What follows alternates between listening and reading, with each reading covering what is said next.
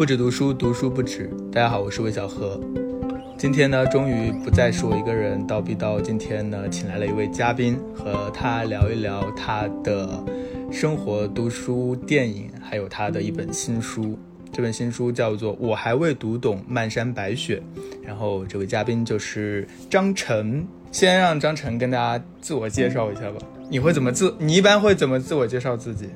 我我一般都介绍自己是一个，嗯，职业建筑师，同时也是一个业余写作者。嗯，你的身份其实都挺有意思的，因为你是一个职业建筑师，但是你同时呢又看了大量的电影，并且你出的这本书是应该怎么怎么形容它呢？能说是影评吗？还是？嗯，我我觉得可以称之为影评。嗯，对。嗯，这本书是让我看了大受震撼。为什么？等会儿再说。呃，我和张晨认识好像是在豆瓣，我不记得是什么时候看过你的那个日记文章，后来好像就关注了，我也不知道后面是怎么样就互相有了联系。你还记得吗？嗯，我我记得我最早关注小何应该是。嗯，当时看了你写姜文的那部新片的时候，嗯，大概是一八年的那个时候吧，嗯，对，就是你，你当时在豆瓣上不是写了一篇，就是嗯，关于张北海的那篇文章吗？后来就嗯，从那边就一直从豆瓣，然后就关注到你的公众号，然后还有现在的播客，然后好像嗯，我我记得你的嗯公众号之前是不是？嗯，有过账号一段时间，是的，此事此事不宜多谈。对对，本本来本来就我记得，对是叫嗯不止读书嘛，然后现在叫魏小河流域，嗯嗯。是的，现在这个播客就继承了这一点。其实我对你的个人的经历还是挺感兴趣的，一个是你自己的成长经历，一个是你的阅读还有观影的经历。因为，我刚刚说这本书让我大受震撼，就是因为这本书里面，呃，我稍微数了一下，写了三十一个导演。就是在这个呃标题当中出现的，当然他的文章当中还提到了更多的导演，然后总共二十七篇文章，每一篇呢都是去详细的写一个导演，比如说小金，或者说刚刚提到的姜文他们的啊一系列的影片，然后嗯这样的一篇文章，其实它需要的观影量也是非常大的，你至少要把这个导演的一些重要的代表作或者是所有的电影都看过。然后另外呢，让我更加感到就是，嗯，你的阅读量之大的，就是每一篇文章当中可能都会提到四五个其他的，不管是艺术家呀，还是作作家呀，而且他们的这些人物的种类非常的繁多。比如说，我我我写了一张纸，你知道，我如果念下来的话，肯定要念很久。有这个张岱，对吧？明朝的张岱，明明末的，然后那也也有这个哲学家，然后还有这个小说家，还有佛经，总之就是乱七八糟，不能说乱七八糟，叫博闻强志，什么类型都有。对，这个是我很好奇的，就是你自己的一个成长经验，还有你的阅读经验啊，包括你的这个怎么开始喜欢看电影，并且大量的系统性的来看这些导演的影片的。先说一下你自己的生活经验吧，你是哪里人？哦，我是。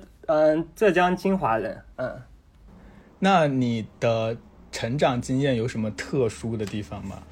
会使你在很小的时候就开始大量的阅读或者是看电影吗？我觉得我自己挺重要的一段成长经验，就是在我小学四年级的时候，嗯，就那一就那一段基本算是我的转折点吧。就那时候我爸生了病。然后从那时候开始，我就基本上是处于一种寄人篱下的生活，就是辗转于各个亲戚家。嗯，然后因为我妈要我妈她要照顾我爸嘛，所以我就基本上处于就有家不能回的状态。然后就那时候基本上算是，嗯，一夜之间就嗯早熟就长大的那种感觉，因为你。不得不面对就很多这种家庭上的嗯一些变故一些原因嘛，就所以嗯我会觉得我对于嗯，外面的世界好像就基本上没有什么很大的期待了，因为我觉得好像周边的人对于我也并不算是那么友好，就不管是嗯我边上我身边同学或者是我的亲戚他们，然后因为对于就外界就没有什么期待了，所以我就基本上嗯就开始疯狂的看书，因为我觉得好像只有嗯在书里能能够找到个逃避的地方，就好像是小何你之前是不是有一本书叫做嗯。用书房抵挡世界，我记得是不是有一个就类似的题目？嗯，我我我觉得自己刚开始就阅阅读的时候，基本上是这样一种状态。嗯，从那个时候开始就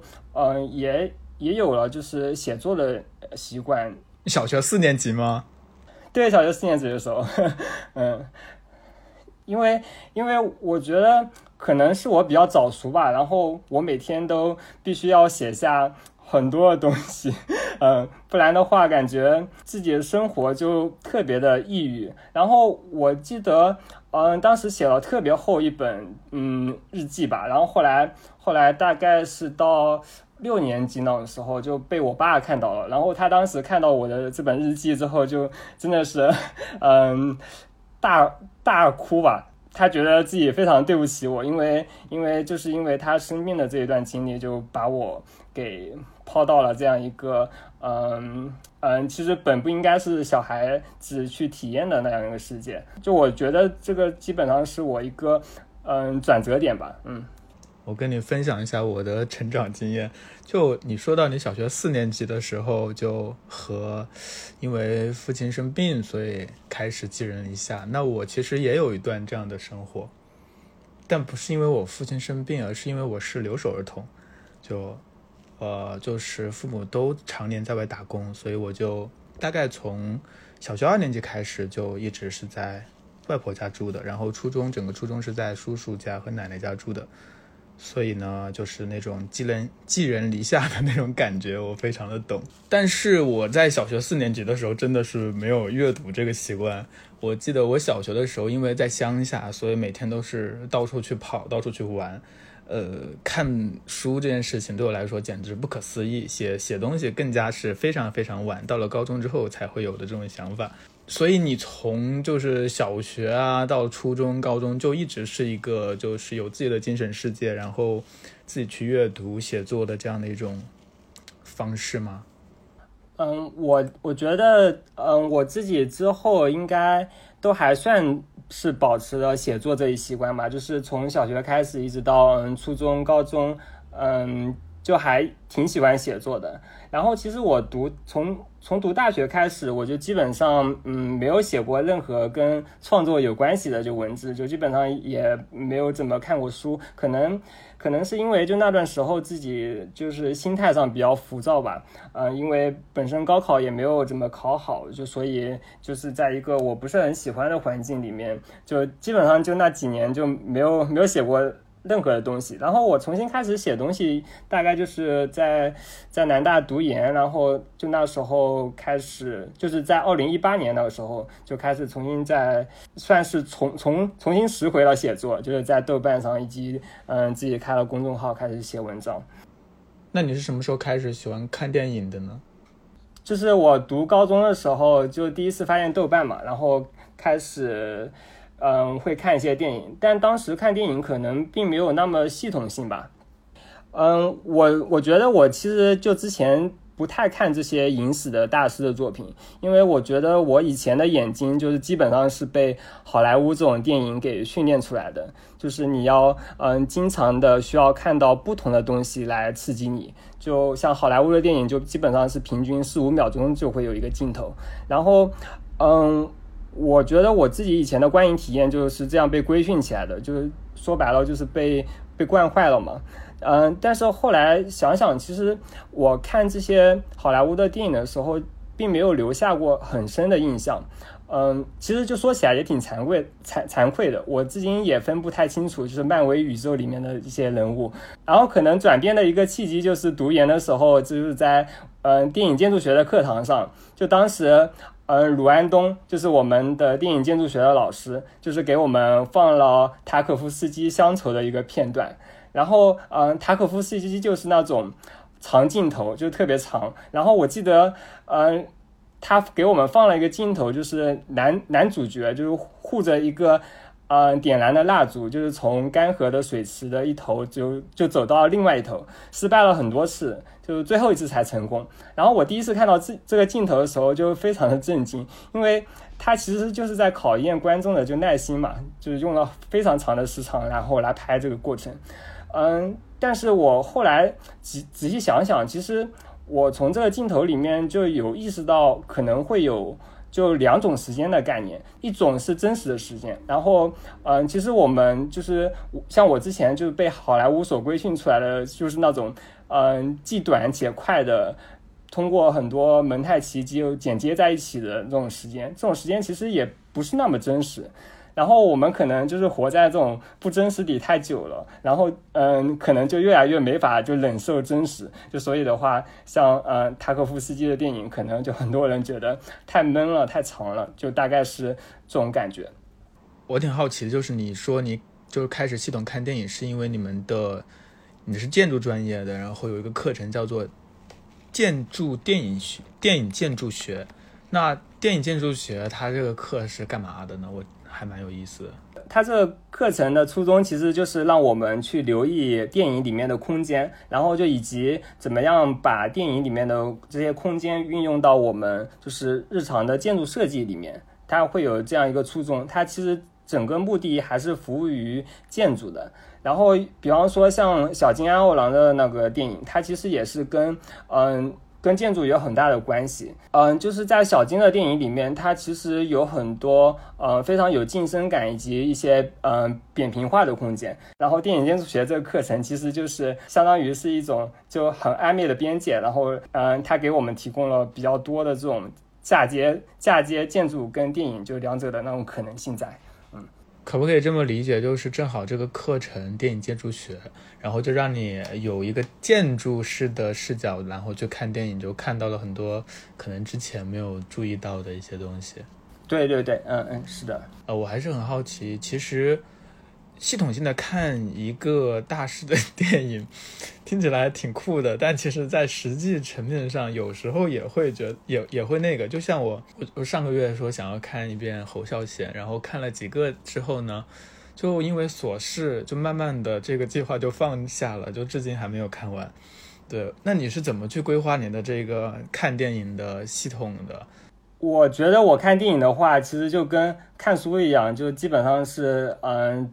杂食动物就什什么时候看什么电影，什么时候看什么书，就基本上嗯有点随缘吧，就不会做太多的规划。所以就是说这些文章的话，它虽然说是一个导演然后来写它，但其实这些影片并不是在同一个时间段看的。对，嗯，一般不太会在同一个时间段看，然后可能只不过是只不过是我后来把它集合在一起。嗯。那我就有另外一个问题了，就你都还记得吗？你的记忆力很好吗？就我是一个记忆力超差的人，我大概一年前看的东西我全忘了。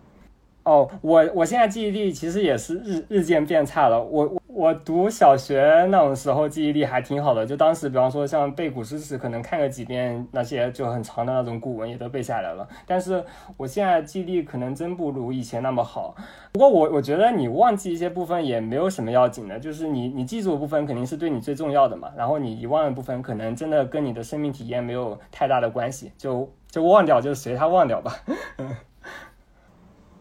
好，那还有一个技术性的问题哦，就是你的文章当中经常会出现一些引引用的话语，那这些东西是你记住的吗？还是你做了很多笔记？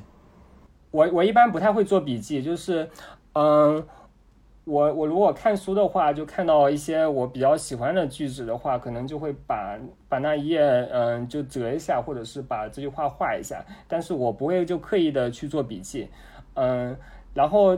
然后就就我是否就是之后就是在写文章的时候会用到这句话，或者是想到这句话，可能也比较就随缘。如如果如果是能能够想到的话就想到，如果不想到的话，嗯，就随他去。大概就是这种心境。嗯，你像你在第二篇写阿巴斯的那篇里面，我至少我看到的就有五个作家：桑顿、怀尔德、马尔克斯、米兰昆德拉、波拉尼奥，还有波德莱尔。有一些是有引用的，有一些只是讲他写了个什么，就是呃，这种怎么说，就是调动你之前的阅读经验的能力，还是还是挺让我佩服的。因为我全部都忘掉了，真的，我我看的书全部都忘掉了。分享一下你的经验。我我我感觉就是就是这种把把所有东西都都混作一谈的 这种感觉，其实就是在读研的时候，就当时嗯，我去东南大学听一门就夏夏祝九九老师的课，然后他在那门课上就基本上把很多东西都串在了一起，嗯，就是他不光。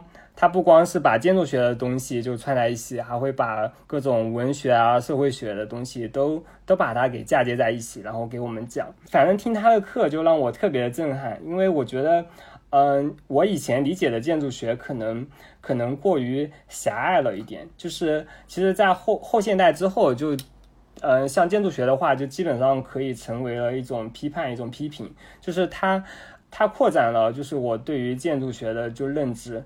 然后他那种把很多东西都给嫁接在一起的，嗯，这种，嗯，上课的方式，我我个人觉得对于我自己的写作还是，嗯，挺有帮助的。嗯，这些就是书中这写了大概有呃多少个导演来着？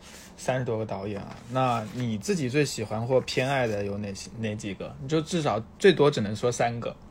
自己最喜欢的，嗯，应该就是塔可夫斯基、费里尼。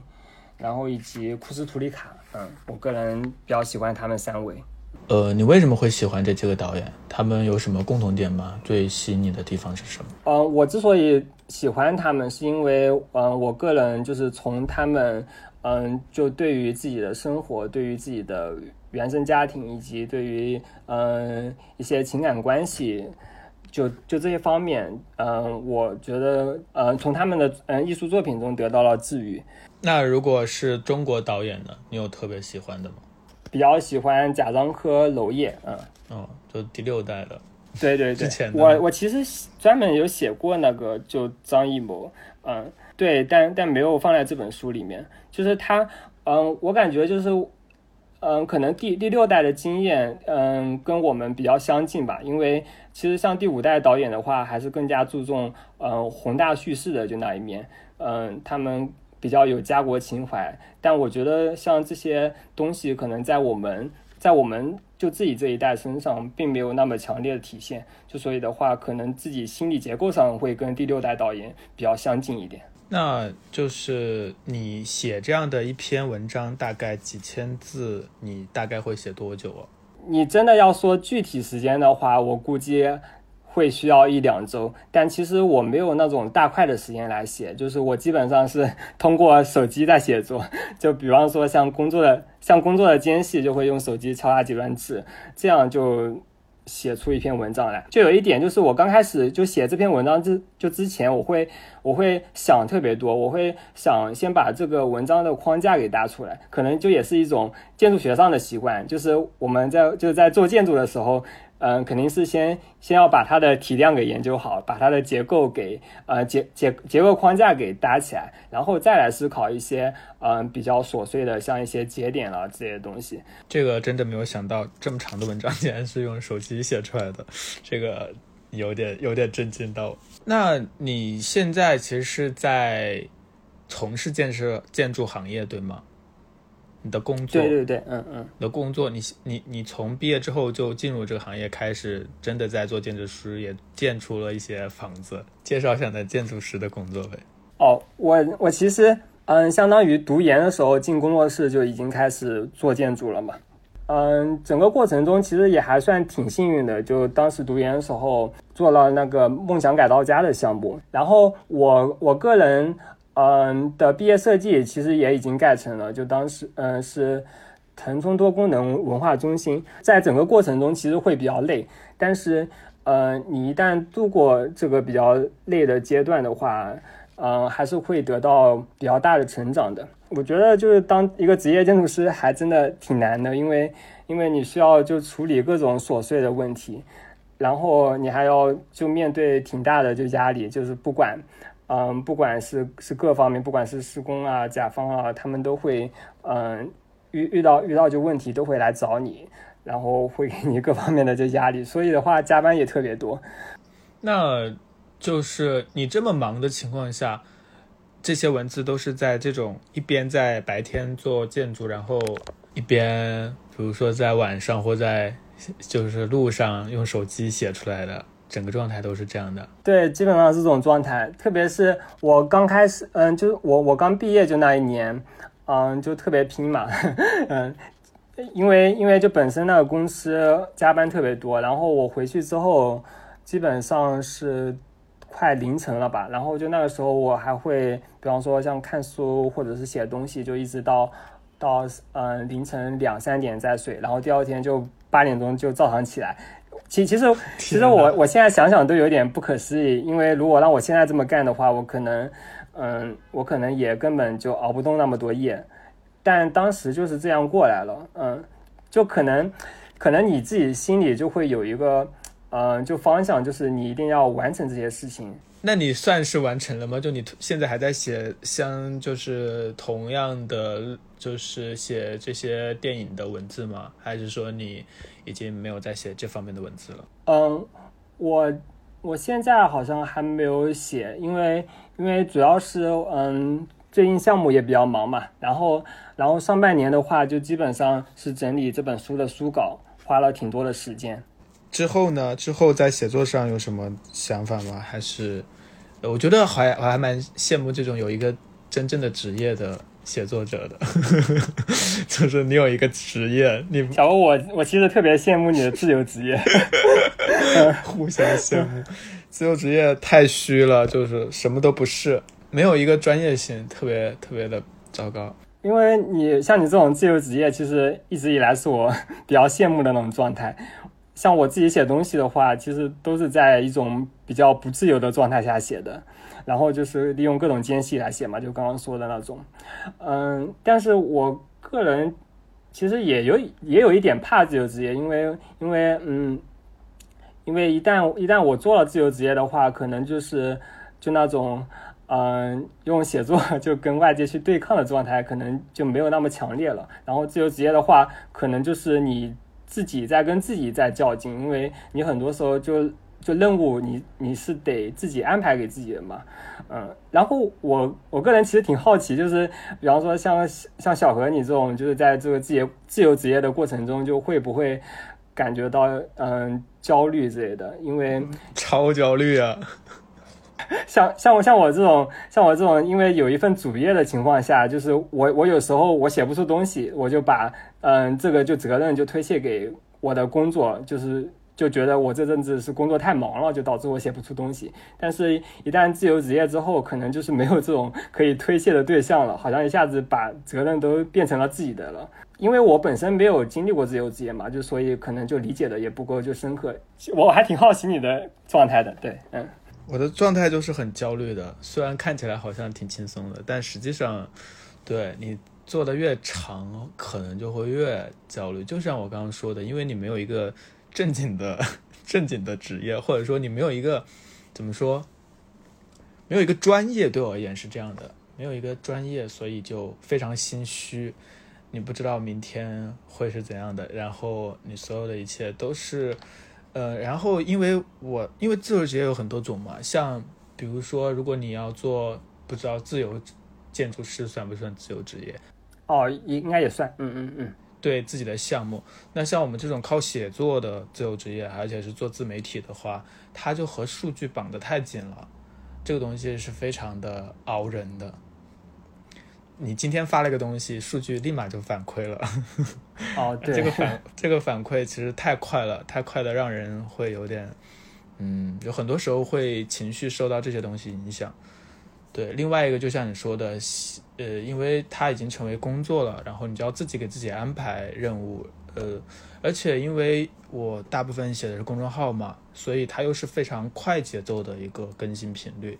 所以有一些你自己的一些长的想法和比较大的想法呢，都嗯，就迟迟一直推迟，就没有真的有大块的时间去做。虽然你自由，但其实也不是自由的。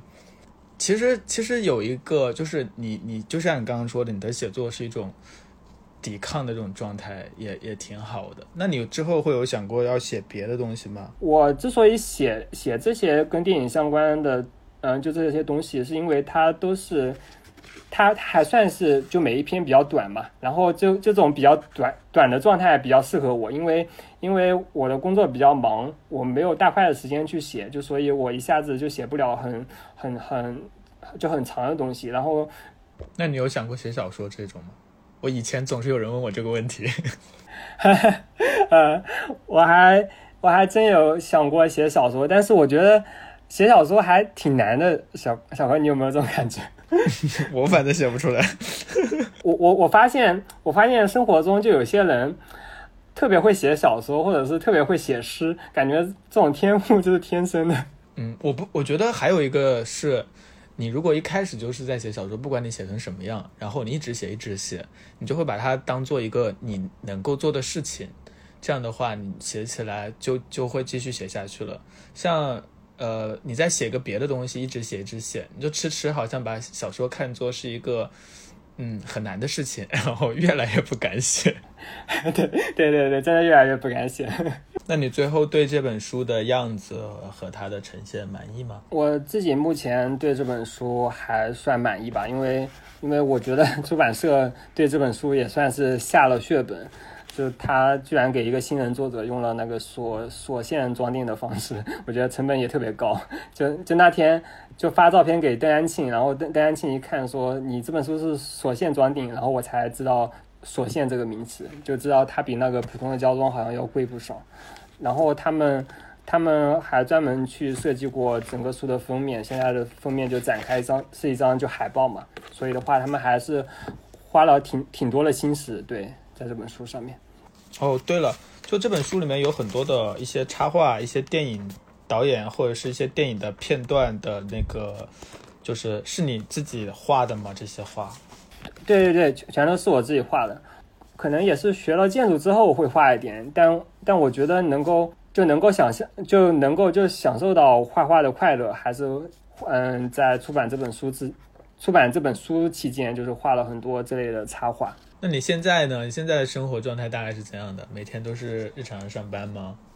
对我现在的状态就嗯，日常上班，感觉感觉就一天下来，其实也没有太多的东西能够给我留下比较深的印象。就所以，我特别羡慕你的自由职业状态嘛，小何。没有没有没有，其实其实都是围城。你能就就。嗯，就接触到各种新的人物啦，接触到各种新新鲜的事情了，然后，然后嗯，还挺羡慕你这种状态的。就而且我，嗯，我去年去年开始就偶尔会发一些嗯读书视频嘛，然后我我自己发了一些读书视频视频之后，我发现就是嗯，你真的特别厉害啊，小哥，嗯，就是我我我发现就是你嗯，比方说做那种读书视频的时候。就嗯，说话还真的很有能力。就我像我自己，其实远没法就是说话说的跟你一样有感染力，因为我看过你挺多的读书视频，就是我我觉得你不管是语速，就还是说是试图去营造这个氛围，其实都是能够把人就带到那个情境里面去的。但是我我自己是根本做不到这就这一点，我个人说话 就跟白开水一样，就所以我。嗯，也就是因为我自己有在 B 站录这些视频，就会有这方面的一些切身的感受。就很多事情就自己去做，发现真的挺难的。就所以，就很多人红确实有他的道理。比方说像你小哥，嗨，但是也没有用啊。就是我的视频，我是在 B 站这个读书 UP 主里面涨粉最慢的。我发现做这种读书视频真的还挺累的，你要给他做后期的，像后期剪辑特别累，嗯。对了，我问一个问题哦，你你喜欢读诗吗？我我还挺喜欢读诗的，但是我可能不太会去写诗啊。你你呢，小哥？嗯，就我我读不懂，所以我要问这个问题，因为我读不懂诗。其实我我个人喜欢的诗，我觉得还挺局限的。嗯，就比方说，比方说像像那种嗯。张傲棍像陈陈年喜这种嗯诗，我我还挺喜欢的。但是像外国翻译过来的诗，我我我真的嗯，就就跟你说的一样，就读不太懂。嗯，因为我觉得好像我说的主要就是外国的诗哦，是外国的诗是吧？嗯，对，就是那些大诗人啊，我翻开满脸崇敬，但是我必须要承认，我不知道我在读什么。你喜欢看恐怖片吗？哦，我超级喜欢看恐怖片。我，你知真的道吗？我也是哎。你知道我我我们就当时读研的时候，我我觉得最快乐的时时光就是我们，呃，我们几个室友就下班之后，然后然后就当时会买一大堆吃的，以及嗯一大堆酒，就回到寝室，然后把门关上，把窗帘给拉上，然后然后在在我其中一个室友的那种嗯就大屏幕上开始看恐怖片，这个是最愉快的经验。然后因为就其中就有一个室友比较怕看恐怖片嘛，就所以基本上就处于我们三个人看恐怖片的状态。后来的话，因为嗯其他就两个嗯到研三的时候就。就他们跟自己的女朋友出去住了，就基本上就是我跟另外一个室友，就两个人大家请自己，继就就继续买一大堆吃的，买一大堆酒，然后把窗帘给拉上看恐怖片。嗯，我我现在就想起来，依就依旧是很快乐时光。嗯，对我也我很很爱看恐怖片，所以我看了很多烂电影，都是恐怖片，但却乐此不疲，就是看的很很爱看。你你你你喜欢什么恐怖片？嗯，反正。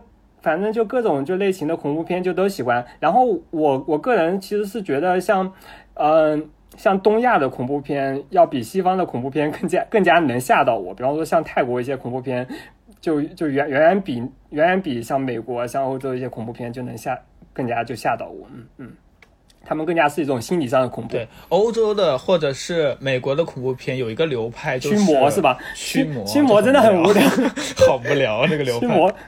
然后还还有一个流，还有一个流派，我还蛮喜欢的，就是一帮人到一个地方，然后哦，发不管出现一个什么，然后把他们全部杀掉了。就你你看了那个最早的就是德德德州电锯杀人狂吗？对这一类我还蛮蛮喜欢的。我觉得德州电锯杀人狂就是那个最开始的那部，真的特别好。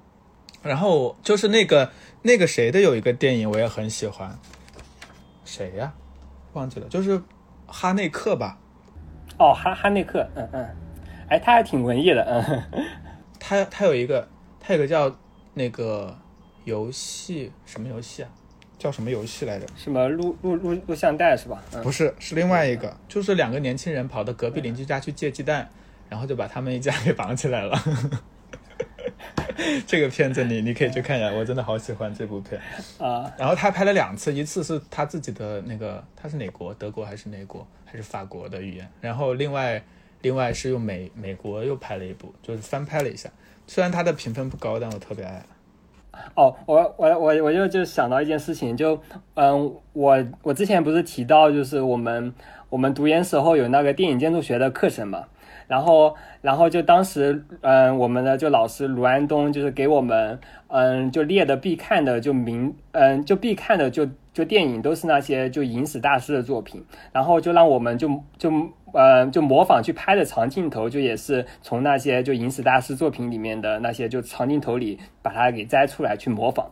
然后就当时我另外就两个室友就就跟我一起就看恐怖片的，就那就两个室友。我我们我们最后最后不是就提交我们拍的就短片嘛，就大部分都是还是算挺。挺挺文艺片的，比方说就有点像，嗯，像王家卫、像塔可夫斯基这种感觉的，比较偏文艺片的。只有他们两个人居然拍了一部恐怖片，然后，然后就当时我们的就老师就卢安东看到之后，他根本不知道怎么去评价了，还挺搞笑的。哎，可是我觉得恐怖片和建筑的关系反而更密切，因为恐怖片，特别是一些。就是在一个宅子里面，或者是怎样，它的升降、它的机位和一般的电影都完全不一样。它有很多俯视的镜头，或者很多犄角旮旯的镜头。对对对，就就就有就很多，就你根本不会去去留意的空间。嗯，比如说那库布里克那个就很那个闪灵 是吧？嗯嗯嗯。对我现在的就烦恼就是好的恐怖片都看完了。呃，我我当时我当时读研的时候，因为看过就太多的恐怖片，然后现在也基本上找不太到恐怖片看。然后我们我们我们我们几个就以前去食堂吃饭的时候，就比方说就就看到什么就会开始编恐怖片的剧本，基本上已经痴迷到这种地步了。哎，我看这本书里有写到你还有参加一些戏剧活动是吗？哦，戏剧活动是，嗯，我读研时候去的比较多，嗯，当时就南大有那个戏剧节，然后就会就会去那边就看各种戏剧，然后就南大仙林校区那边有一个黑黑匣子剧场，因因为因为我研二的时候研研二的时候就认识了一个就朋友，他刚好是戏文系的，嗯，他们的他们的那个就学姐就是写那个蒋公的面子的，就那一个啊。哦，那那部戏很有名，但我至今还没看过。那部戏还挺好看的，嗯，然后可可能放在现在现在还挺难上映的，嗯，因为因为他的关系，就我去南大的那个黑匣子剧场里面就看过挺多的就这类的话剧，嗯。这么说是不是你你的你的研究生生涯其实对你的改变或者是对你挺还挺重要的？因为你提到的总都是研研究生的生活。对对对对，是的，嗯，我个人觉得还影响挺大的。我现在回忆起来，可能比较快乐的还是读研就那个时候，因为工作之后真的是处于疲于奔命的那种状态，没有太多时间去 思考很多东西。哎，那你对于这些电影的话，你会去看一些理论方面的书籍吗？电影理论方面的？我我还是会去看的，因为，呃，因为我觉得。嗯，以前读书时候也会也会嗯专门去看一些建筑理论方面的书嘛，然后嗯，我觉得这两者还是有点有点相似，因为像像建筑理论 永远无法指导建筑实践，像电影理论我觉得也无法指导电影实践，嗯，这这两者 和文学理论是一样的，嗯，但嗯，但我感觉就是这些理论东西可能就会给你一个。嗯，就看问题的一个视角，嗯，那你觉得你你会保持你的这种双重身份吗？就对你来说，还是建筑才是第一位的，对吧？没有，我现在没有觉得建筑是第一位，因为没有吗？没有吗？我以为你是以建筑为置业的人，建筑真的好累。呃，你知道我我我我刚开始。刚开始就是嗯，读研在工作室的时候，就当时不是有几栋房子就盖出来嘛，就就那阵子我真的是对建筑特别的痴迷，因为因为觉得就是从纸上就是到呃到实地就建起来，它整个就过程还是挺有吸引力的嘛，就跟你嗯就跟一个小孩就是嗯从从刚开始就到到到诞生这种就感觉是一样的。然后，然后，但是我从业了几年之后，我发现，哎呦，就建筑这个行业真的是好累啊！就很多时候，就很多时候，这种累已经把你这种就热情消磨殆尽了。嗯，因为你一直在加班，在改图，就其实你有，你有创造。你有你你自己有创造感，有嗯成就感的时刻真的不算多。就而且呃，像小小小何，你刚刚不是提到，就是比方说像你写文章或者是嗯做读书视频之类的，就是你得到的那些就数据的反馈会很会很快嘛。但但其实嗯，像做建筑的话，这个反馈的过程真的是好漫长啊。呃，太漫长了也不行。对，太漫长了，真的就也不行。你会在这个过程中把你所有的就热情消磨殆尽。我我因为刚好是读研时候，就当时碰到了机会好，就所以做了像梦想改造家这种小项目，就就以及像嗯我那个毕业设计。那种还不算大的那种项目，但是你真的做那种大项目的话，这个战线真的是拉得非常长。你你会你会在整个过程中把自己对建筑的热爱全都消磨殆尽，而且在这个过程中，嗯，又非常疲惫嘛，因为因为建筑师的就压力真的很大，像。像经常经常就有一种嗯状态，不是甲方坐在你背后就看着你画图，然后然后然后你你你如如果如果说提就提提到就想去吃晚饭，甲方甲方会立马就站起来说，我我来给你就买买买晚饭，你你继续坐着画图，这么可怕，对，这么可怕。然后就所以这个就行业呃就促使的就年轻人，我觉得也是算最多的。那你觉得写写作呢？写作是你。对你来说意味着什么？和建筑相比较的话，我觉我现在觉得，就写作可能是，嗯，是是一种就是对自己就每天比较庸碌、比较贫乏的这种生活一种对抗的方式，嗯，反正算是一个一个出口吧，呃，因为因为我觉得就写作，嗯，比较就好的一方面是这样，因为因为就其实我们在生活中，我们会觉得，嗯，生活其实会要求你，嗯，比较麻木，比较钝感嘛，然后你就不得不让自己显得麻木，显得钝感。但其实对我个人而言，我觉得自己就内心就还是算算敏感的，就那种就类型。然后你，呃，你在这种生活里，你会觉得。呃，你一直在这个，嗯，制造很精良的就仪器里面，在各种，嗯，碰碰撞，就是把把你把你原来的状态给损毁了。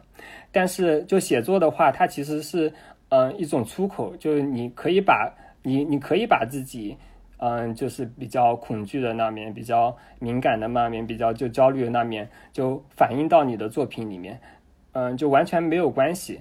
然后我觉得就写作。嗯，跟生活其实是一种比较互补的状态，我个人是觉得。那电影呢？你还在继续看这些经典的片吗？还是在平常的话看电影还多吗？嗯，平常平常我我觉得我觉得我顶多一天就只能看一部吧，因为下班不是比较晚嘛，就一一天。你这个工作量一天看一部已经很了不起了。然后然后就其实。嗯，不管是看书或者是看电影，都还算是一个挺挺愉悦的过程，因为因为整个工作的状态毕竟是太痛苦了嘛，就所以不不管不管就干点什么，其实都还算挺愉悦的。就算我不看书不看电影，就干点别的事情，我也会觉得挺愉悦的。嗯嗯，那就祝你的这本《我还未读懂漫山白雪》大卖。哎，谢谢谢谢小哥。对，然后希望大家对这本书感兴趣的话，也可以去买来看一下。因为它不仅是有电影的内容，其实也有很多他自己的生命经验，还有他的阅读经验。就嗯，对我来说还是很震撼的，因为他能够打通这些东西。嗯，大家想要系统的去看一些这种呃大师作品的话，也许可以去用它来作为一个参考，就当观影指南。嗯，对对，观影指南。好，那我们今天的节目就到这里结束了，我们下期再见，拜拜。拜拜。